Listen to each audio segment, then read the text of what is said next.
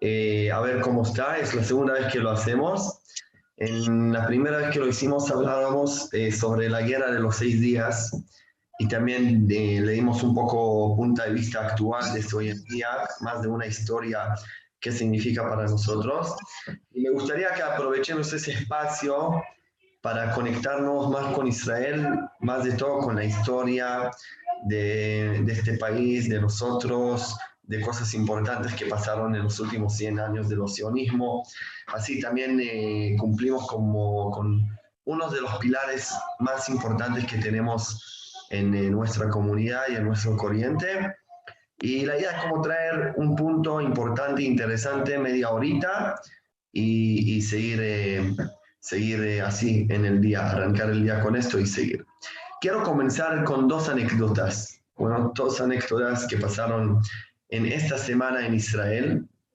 Eh, no sé si escucharon, pero el primer anécdota es que la semana pasada, en día miércoles, salió un avión de Israel y el avión que salió, eh, aunque salieron algunos vuelos ya en los últimos meses de la cuarentena, lo que tenía especial este avión es que fue un vuelo directo del Al de Argentina para Israel. Paró en algunos lugares, pero subiste en, Buenos Aires y bajaste del avión en Tel Aviv.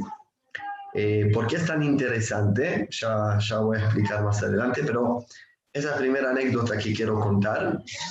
La segunda anécdota es que justamente ayer el eh, nuevo, nuevo gobierno de Israel decidió poner, creo, algo como 10 millones o 15 millones eh, para los nueve mil y pico sobrevivientes de la Shoah que viven en Israel, para que puedan tener más eh, condiciones sociales y ayuda y, puedan eh, vivir la vida que, que, tienen acá en Israel de una forma mejor. Y es también una anécdota muy, muy importante, un anuncio importante de Israel. Y ya voy a relacionar todos juntos. Bueno, entonces el, el tema de la charla es el, el, em, el, secuestro, el secuestro de Eichmann. ¿Qué pasó hace 60 años? El 1960, como ustedes son todos argentinos, entonces esta historia como todavía eh, nos toca en un lugar todavía más de nuestra zona, pasó, pasó en la cancha de nosotros, entonces más de judíos también nos identificamos más con esta historia. Pero el 1960 eh, fue el año, en mayo, fin de mayo 1960, fue el, eh, el, eh, el, día que secuestraron a Adolf Eichmann de Argentina, de Buenos Aires. Y justo un año después, el 1 de junio de 1961, ya fue el fin del proceso del, del, del, juicio de, de Eichmann que se terminó y con el decreto, decreto del juicio, matarlo, y, y, con eso se cierra ese ciclo. Pero lo que me gustaría hacer yo son dos cosas. Uno es contar un poco rápido la historia, aunque ustedes conocen, pero con algunos datos quizás interesantes más. Eh, y segundo, eh, explicar qué pasó o qué impactó en Israel toda esa historia del eh, secuestro de Eichmann y el juicio de él, porque Israel, antes del secuestro de Eichmann y el juicio, y después del secuestro y el juicio de Eichmann, no era el mismo país. Bueno, y ya voy a explicar eh, eh, de, qué, de, qué, manera no, no fue el mismo país. Ahora me está diciendo acá algo importante.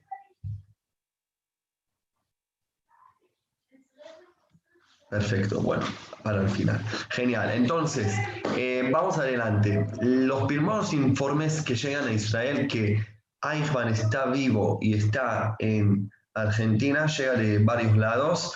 Eh, en 1957. Israel es un país joven, menos de 10 años en ese momento, y a pesar que era un país joven que se ocupaba de guerra, de alía masiva, tenemos que saber, acordar, que antes de la declaración de la independencia, de la independencia en Israel vivían 600.000 judíos. En cuatro años, 1953, ya habían acá mil, eh, un millón y ochocientos mil judíos, como tres veces más.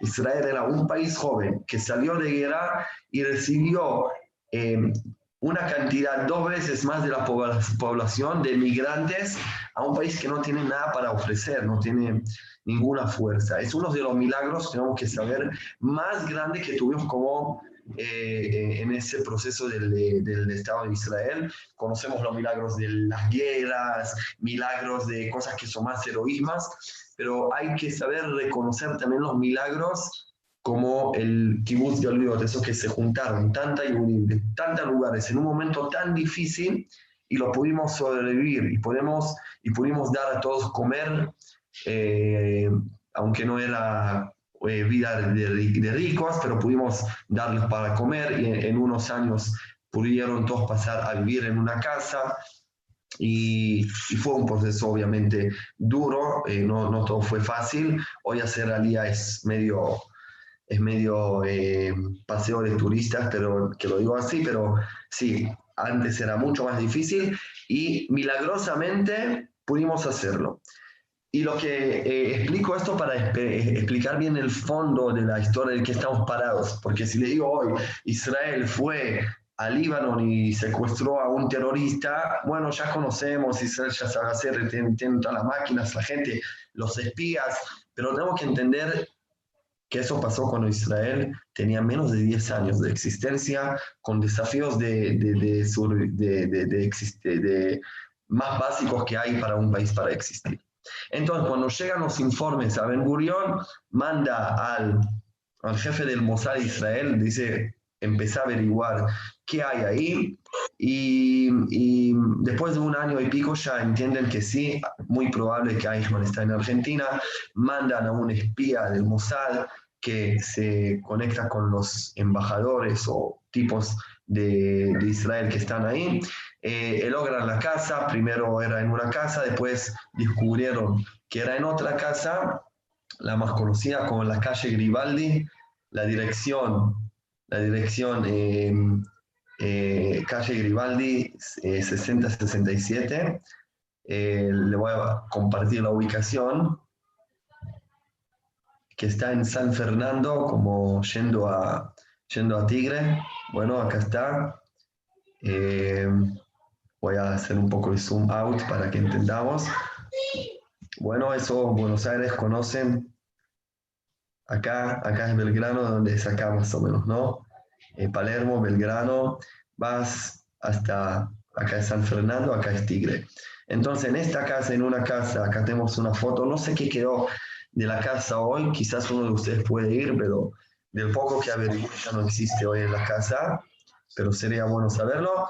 Y en esta casa eh, hacen como miradores, eh, fijen quién entra, quién, quién entra, quién sale, y ahí eh, ven que un día que llega una persona que parece más adulto, que se porta como uno de los gente que vive en esta casa, y después que le sacan una foto de una forma secreta, una cámara escondida dentro de un bolso, le sacan la foto, lo mandan a un, eh, a un eh, fiscal eh, muy importante en Israel que analiza la foto con la foto de Eichmann vestido con el uniforme del SS y, y él, él, él, dice, sí, es él, es él, seguramente él, y ahí empiezan a planificar cómo lo van a secuestrar.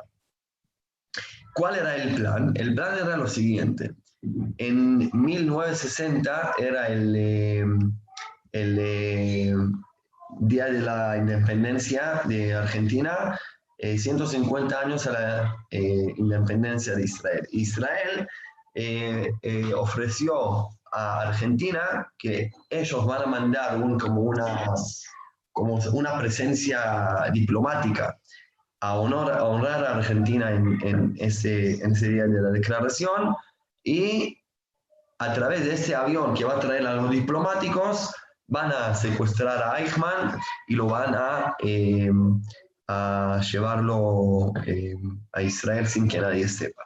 Bueno, entonces, la día de la declaración era, eh, si no me equivoco, en 19 de mayo. ¿Cuál es el día de la declaración de Argentina? Díganme ustedes.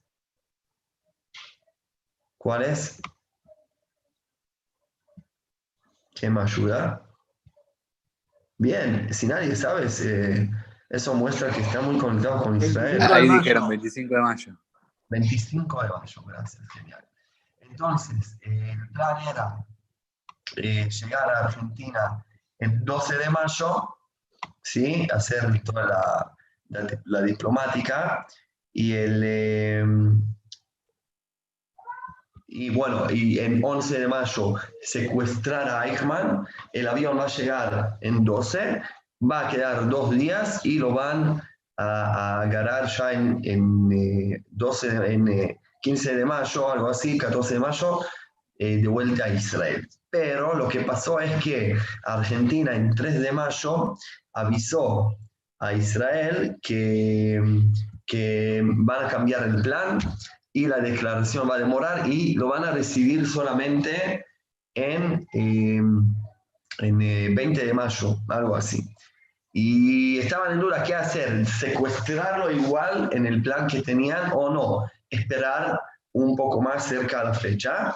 Eh, ¿Qué tenían en duda? De un lado dijeron, eh, eh, de un lado dijeron que si lo, si lo vamos a secuestrar ahora, tenemos que esconderlo 10 días, esconderlo 10 días dentro de Argentina, cuando la familia la está buscando y nadie lo está, probablemente pueden a discurrir a nosotros si perdemos, también metemos en una problema diplomática muy grande, pero seguramente no vamos a poder lograr y traerlo a Israel.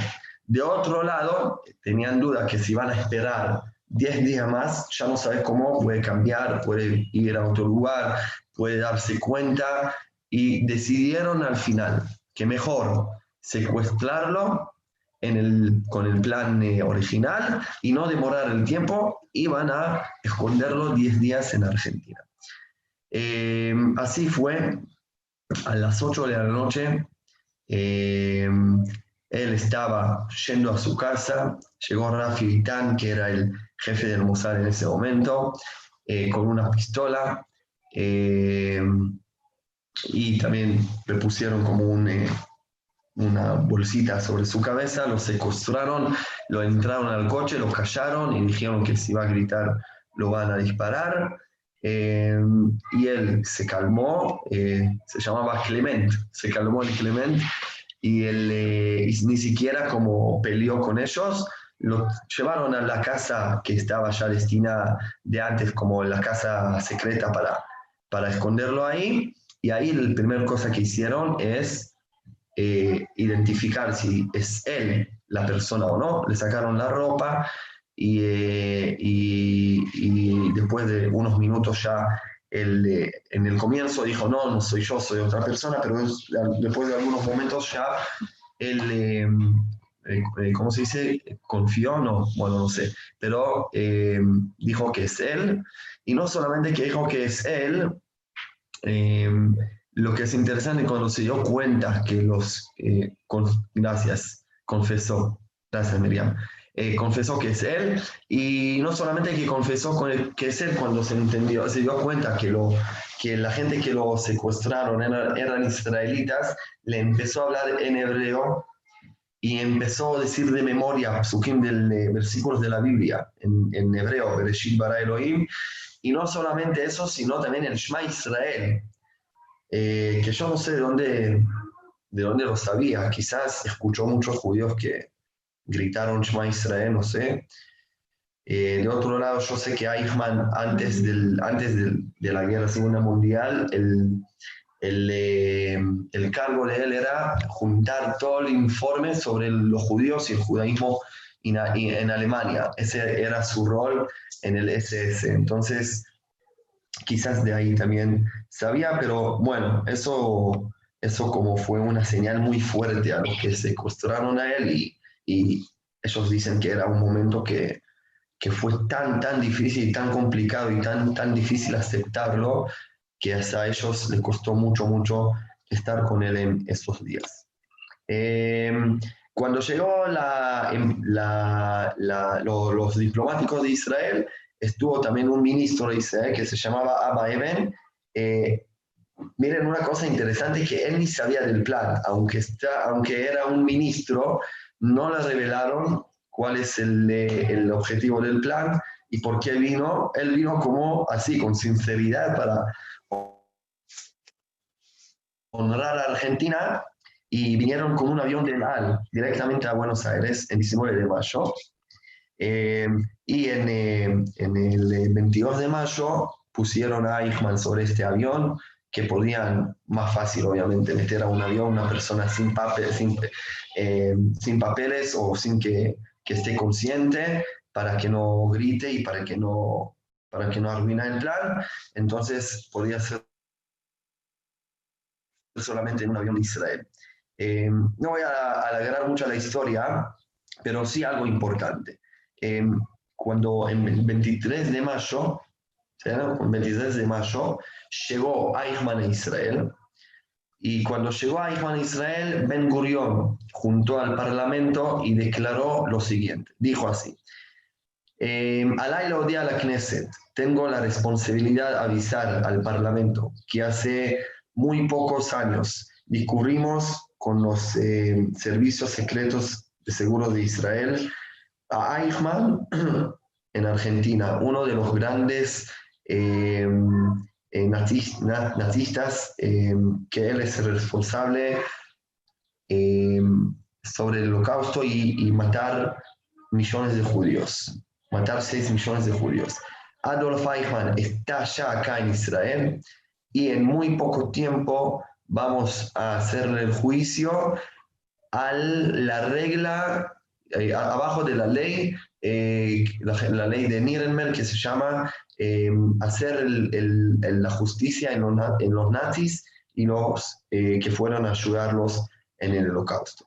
¿Por qué es un punto importante? Y acá quiero salir de la historia un poco y entender un poco el significado de esa historia en Israel, porque Em, ya cuando vino, eh, cuando lo trajimos a Eichmann, estuvimos en un problema. Eh, antes que sigo, hasta acá está claro, ¿alguien quiere sumar algo interesante que sabe qué quiere decir? Bien.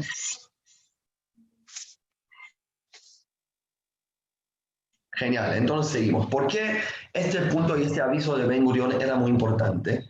porque querían hacer el juicio a Eichmann en Israel. Y, para hacer un juicio a, una, un extranjero en Israel es algo que tiene que ser eh, aceptado a través de la ley. O sea, sabemos que es el malvado quizás más grande que, que, que fue en la historia, el enemigo más grande de nosotros. No necesitamos ninguna justificación para juzgarle o matarlo. ¿sí? pero cuando querés que sea como un ejemplo internacional y mostrar algo al mundo, tenés que ver que estás muy ordenado también a través de las reglas internacionales. Entonces, la primera cosa que Israel dijo es avisar que lo vamos a juzgar a la base de la ley internacional, que la ley que ya estaba hecha, eh, hacer la justicia con los nazistas y los que fueron ayudando eh, matar a los judíos. Eso es la primera cosa. La segunda cosa, que es muy interesante también, que no sé si es tan conocida, para hacer un juicio, obviamente que necesitas un fiscal y un qué, digan ustedes, un fiscal y uno sanegor. ¿Cómo se dice sanegor en eh, castellano? Alguien que habla a favor del... del, Abogado. ¿Cómo, cómo, Martín? Abogado. Abogado, abogado dijiste. Eso. Perfecto. Un abogado. Bueno, ¿quién se anima a ser el abogado de Eichmann? ¿Quién se anima eh, a justificarlo, a justificar lo que hizo, a justificar a este malvado en Israel? Pueden entender que ningún abogado en Israel, ningún abogado en Israel se animó a eh, ser el abogado de Eichmann. ¿Quién, quién, solo pensarlo ya, ya, ya, ya me hace sentir mal, ya, ya te hace desmayar? Y si no tiene un abogado, no se puede hacer el juicio, porque no existe un juicio que existe solamente fiscal y acuso, sino también alguien que lo puede eh, justificar y hablar a favor de él. Bueno, entonces llamemos a un abogado de afuera, ¿no? Pero ahí, ahí tenemos otro problema. ¿Cuál es la otro problema? La otro problema es que según la ley de Israel, no puede representar un abogado que no es ciudadano a una persona dentro de Israel.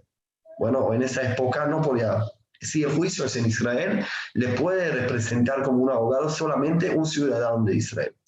Y por eso llevaron esta ley al Parlamento para arreglarla, para poner una corrección en la ley, decir que hay casos que sí se puede traer un abogado de afuera. Tanto fue este tema que querían hacer un juicio correcto, juicio normal, juicio que, que, vea, que va a ser aceptado y que no va a ser como vendido, que corrigieron la ley de Israel para que Eichmann va a poder tener un abogado, que él fue el abogado de todos los nazistas que fueron colgados en el juicio de Nuremberg.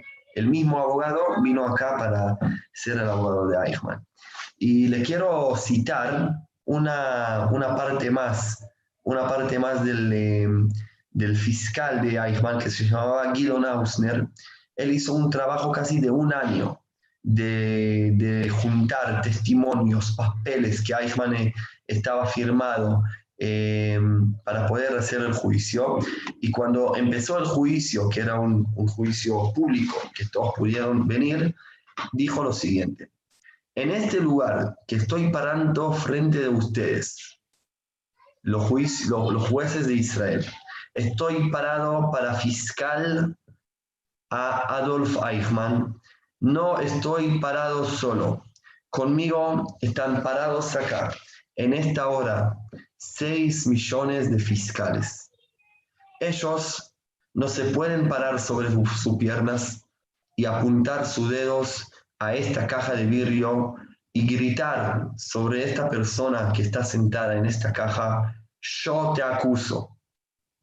Ellos no lo pueden hacer porque, porque la ceniza de ellos está en los bosques de Auschwitz, en los campos de Treblinka y se fue liquidado en los ríos de Polonia. Y sus tumbas están tiradas sobre, toda, en, sobre todo Europa, a su largo y su ancho de Europa. El sangre de ellos está gritando, pero su sonido no se puede escucharlo. Por eso voy a ser yo el boca, la boca y los labios de ellos y voy a decir en nombre de ellos el relato del terrible fiscal, fiscalidad del acuso de esta persona. Eso fue el comienzo del, del, discurso que dio Guido Nausner, el fiscal principal de Israel, y solo para que todos tengan en cuenta el, el discurso de él y el acuso fiscal de él fue ocho horas. Él habló ocho horas con algunos paros en, en, el mitad, pero fue como un juicio que no, no, no, no, no, pasó en el mundo hasta ahí, como fue, fue como un pueblo que está acusando a una persona y haciendo justicia con una persona, y de alguna manera era mucho más importante a nosotros, más del juicio mismo. Decir una cosa muy importante y, y cerrar, cerrar esta charla. No sé si ustedes saben, pero como dije en el comienzo, en Israel, antes del juicio y el secuestro de Eichmann después, no era el mismo Israel. Porque los sobrevivientes de la Shoah que llegaron a Israel después del holocausto de 1949-46 hasta 1050, 55, bueno, no pararon de llegar eh, es, e, eran unas personas que, que ¿cómo se dice? Eh, no eran unas personas muy honorables. No sé si ustedes sabían o lo sorprende a alguien, hoy nosotros todos adoramos un montón a los sobrevivientes de la Shoah, para nosotros son, son testimonios vivos de las cosas más terribles que pasamos y, y una de las identidades más fuertes de nosotros como pueblo. Pero en esos años no eran tan honorables. No solamente que no eran honorables, fueron medio acusados. Socialmente, la, social, la socialidad en Israel medio los acusó. ¿Por qué? Porque no terminaban de entender bien ¿Qué, qué, significa el holocausto? ¿Qué significa estar en Auschwitz, en un campo, en un, en un, en un caso que estás con tu familia? Y la frase más conocida es que fueron como ovejas al, al matador. Eh, salvo a los, eh, a los que hicieron la revolución de Varsovia y algunas revoluciones más, ellos eran sí honorables, heroísmos, porque mostraron qué significa la cara judía y salieron adelante, hicieron una revolución contra uno de los países más fuertes del mundo, sin fuerza, eh, sin, sin tener casi nada. Eso sí son heroísmos, pero todo lo demás son ovejas que fueron al matador. Y, y eso hizo em, un golpe muy fuerte en el corazón de los sobrevivientes de la Shoah, un daño más, eh, como dijeron después de muchos años algunos sobrevivientes, yo eh, me quisieron matar dos veces, una vez en el holocausto y otra vez cuando vine a Israel, cuando me llamaron que yo fui como una oveja al matador. El israelita en esa época no podría entender qué significa vivir en esos momentos, qué significa vivir el holocausto, qué significa estar con tu familia y decidir, yo como un papá voy a escaparme al bosque para ser partisán o voy con mi familia al, gueto o al campo. ¿Quién es más heroísmo de quién? ¿Quién es más valiente de quién? ¿Qué, qué cosa es correcta hacer? Y después de todo eso, ¿cómo vos podés juzgar a una persona sin saber, sin conocer la historia de donde estuvo él? La, el libro famoso de Víctor Frenkel, que recomiendo de corazón a cada uno leer, no es muy largo y es, es uno de los testimonios más fuertes de lo que pasó a una persona común en la Shoah. Eh, se llama, en hebreo se llama Adam el hombre busca el significado muy, muy importante, muy, muy importante. Víctor Frankl era un psicoanalista que sobrevivió a la Shoah de un punto al otro, para entender qué significa la vida de uno en el holocausto. Hoy nosotros sabemos. Y lo que pasó con el juicio de Eichmann, que vinieron a testimoniar más de 600 sobrevivientes de la. Era la primera vez que los sobrevivientes de la abrieron la boca, empezaron a hablar, empezaron a explicar qué significa es el holocausto, qué significa vivir ahí, sobrevivir ahí, pasar un día más y un día más, ver los crematorios, los, los, eh, los, eh, los cajas de gas, de gas que mataron ahí a los judíos, cómo fue la máquina, cómo funcionó el miedo, el, el, hambre, el hambre más de todo. Eh, y cuando ellos empezaron a hablar por primera vez por para testimoniar en el juicio, porque necesitamos testimonios, empezaron a entender en Israel qué significa el holocausto. Era la primera vez que pudieron entender. Voy a decir, mostrar un testimonio solo, uno de los más famosos del, del eh, juicio de Eichmann, de una persona que se llama eh, Baruch Katetsnik, que él eh, cuando empezó su, empezó su testimonio se desmayó se desmayó sobre ahí, en el, en el lugar, en el, en el estante de los, de los testimonios, y él dijo, mm, si intento explicarles qué es Auschwitz, no puedo explicarlo. El tiempo ahí funciona de otra manera. El ser humano ahí funciona de otra, de otra manera. El cielo, la tierra, todo lo que conoces en, conoces en tu vida cotidiana, en Auschwitz tenía otras reglas. Auschwitz era otro planeta. Y eso quedó como un término, que el holocausto era otro planeta. Y cuando entendemos que era otro planeta, entendemos que no lo podemos entender, no podemos terminar de entender. Aunque nos vamos a esforzar y estudiar un montón y leer y leer y leer y leer, no vamos a poder entender eh, lo que era. Nathan Alterman, uno de los escritores más famosos de Israel, Estoy buscándolo, no sé por qué no, no lo encuentro ahora, pero a ver. Es importante. Él era como la voz, la voz de la conciencia de Israel, eh, Alterman. durante muchos, muchos, muchos años, él escribió en los diarios y eso fue como la, el concepto y, los, y la voz de la moral de Israel en todos los temas que pasaron en Israel en ese tiempo. El que quiere entender qué pasó en Israel profundamente en los primeros años, que lea las cosas que escribió Alterman, es muy, muy importante. Es, más de un escritor, es como, un, eh, como la voz de la conciencia, como, como dije, sobre muchos temas. A ver si lo tengo acá, si lo puedo eh, agrandarlo un poco.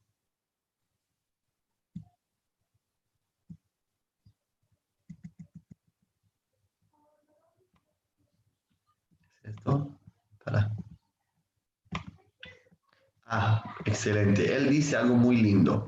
Él cuenta, miren, es, muy interesante lo que cuenta.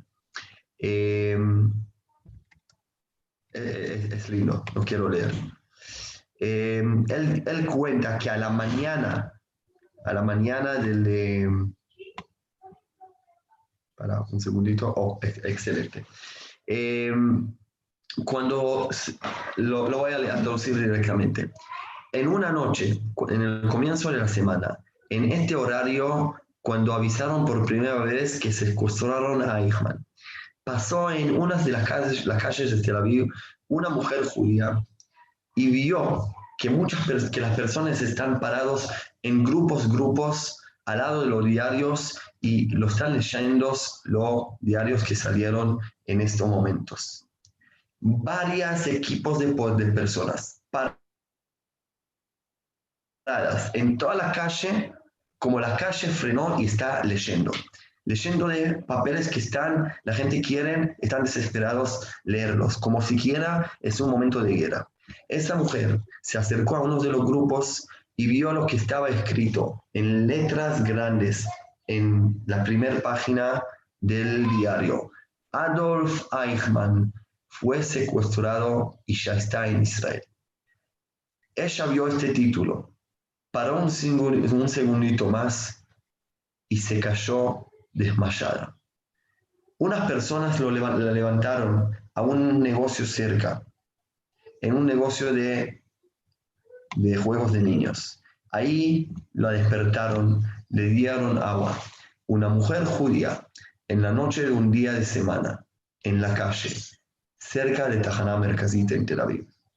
Eso es lo que fue. Esa mujer obviamente fue una sobreviviente del Shoah. Y miren qué interpretación da Alterman a esta historia. Y esto, eso, esa interpretación es como una declaración de Alterman a todos los judíos que fueron sobrevivientes de la Shoah. Y dice así, levantate, levantate sobre tus piernas, mujer judía. Levantate sobre tus piernas sin este de mayo, eh, perdón, también sin este de mayo tuyo, ya entre nosotros empezamos a entender, en el pueblo judío en Israel, empecemos a entender un poco la parte de la historia. Levantarte sobre tus piernas. Puedes pararte más, puedes pararte y no caerte más hasta la eternidad. Hace 15 o 16 años, cuando vino este Eichmann a tu campo y con los guardias gritó sus órdenes y te dijo qué hacer, él va a estar ahora acusado frente de vos. Vos, la víctima, vas a, acusar y vas a juzgar a tu colgador, a tu dañador. Y esa interpretación, el que le dice levantate, levantate, es, es el concepto que cambió en Israel.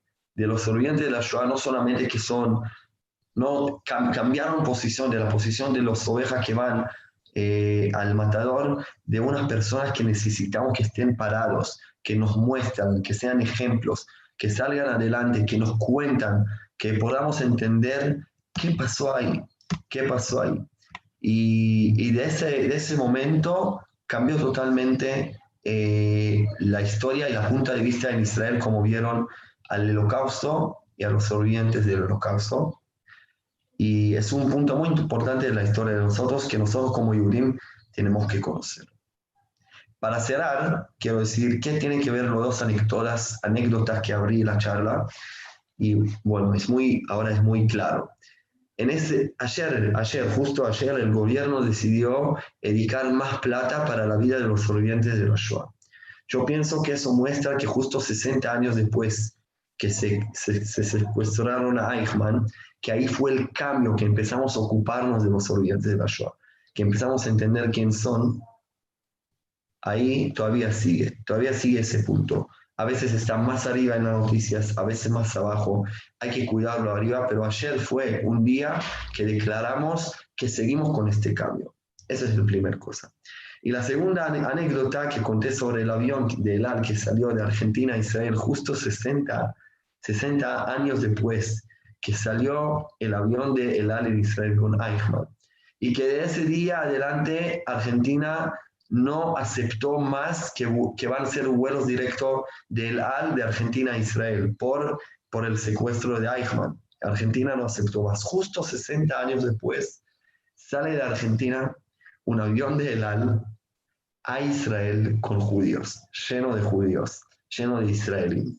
Yo pienso que es un símbolo muy, muy fuerte, un símbolo que a mí, a mí me, impactó mucho cuando, cuando vi el avión llegando a Israel, que Am Israel Jai, Am Israel siempre eh, gana con su eternidad, con sus valores, con su hermandad, con su responsabilidad y garantía que tenemos uno del otro y hacer también la cuenta con los que aquellos que intentan eh, desaparecernos y matarnos en este mundo.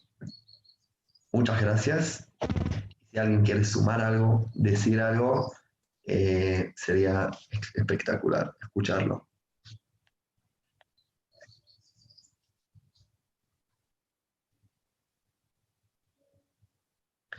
Y también aprovecho para avisar que sería bueno que se inscriben eh, en el canal de YouTube de la casa. Necesitamos que se inscriben, así pueden también recibir y ver todas las charlas y los shiurim y las actividades que estamos haciendo ya en los últimos meses, que son un montón y muy buenos.